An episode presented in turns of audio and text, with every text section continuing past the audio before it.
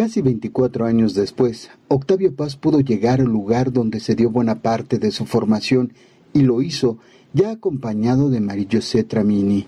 Las cenizas de ambos se reencontraron en el memorial diseñado por Vicente Rojo en el Colegio de San Ildefonso, donde el rector de la UNAM, Enrique Graue Vichers, habló de la importancia de preservar su legado.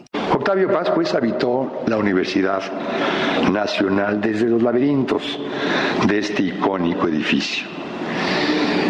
Y qué bueno que hoy sus polvos, como bien decía Eduardo Vega, descansen aquí con los de Marillo. Juntos están ya esos polvos enamorados.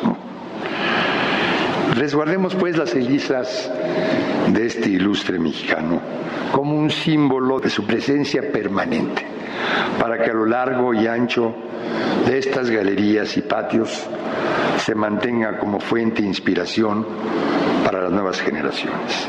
Tras el depósito de las cenizas en una ceremonia privada en la que estuvo presente la historiadora Beatriz Gutiérrez Müller, la secretaria de Cultura Alejandra Frausto, Bárbara Jacobs y Elena Poniatowska, por mencionar solo algunos, la jefa de gobierno de la Ciudad de México, Claudia Sheinbaum, adelantó que ya se encuentra en marcha la constitución de un fideicomiso para la divulgación del legado del Premio Nobel. El legado de paz es patrimonio nacional.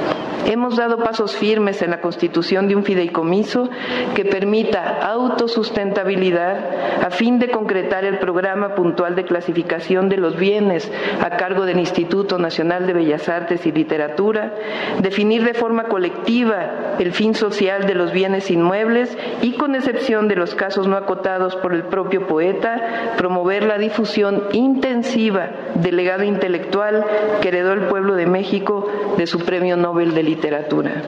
Un compromiso también asumido por la secretaria de Cultura del Gobierno Federal, Alejandra Frausto, quien dijo que desde las instituciones encargadas de preservar el legado del poeta acogerán la responsabilidad que implica no dejar que nos coma el silencio para que su obra se promueva y sea accesible para todo aquel que quiera leerla. Nunca dejó de leer a su país con mirada crítica y ver en él a su fuente de inspiración poética desde muy temprano, a partir de los aleteos de su mariposa de obsidiana o sus reflexiones de juventud que culminaron en el laberinto de la soledad.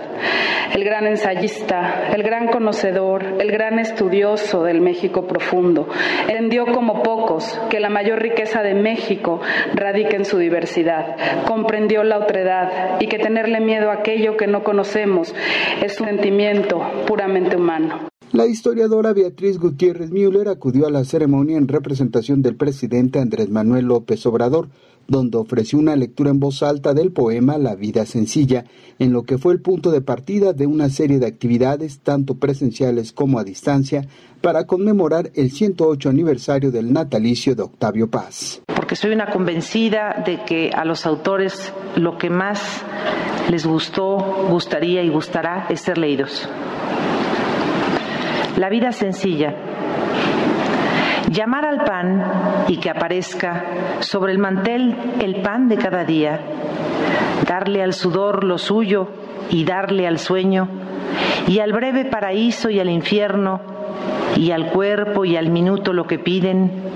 Reír como el mar ríe, el viento ríe, sin que la risa suene a vidrios rotos, beber y en la embriaguez asir la vida, bailar, el baile sin perder el paso, tocar la mano de un desconocido en un día de piedra y agonía, y que esa mano tenga la firmeza que no tuvo la mano del amigo. El programa de actividades literarias, editoriales y comunitarias a desarrollarse hasta el domingo 3 de abril lleva como título Octavio Paz de vuelta a San Ildefonso.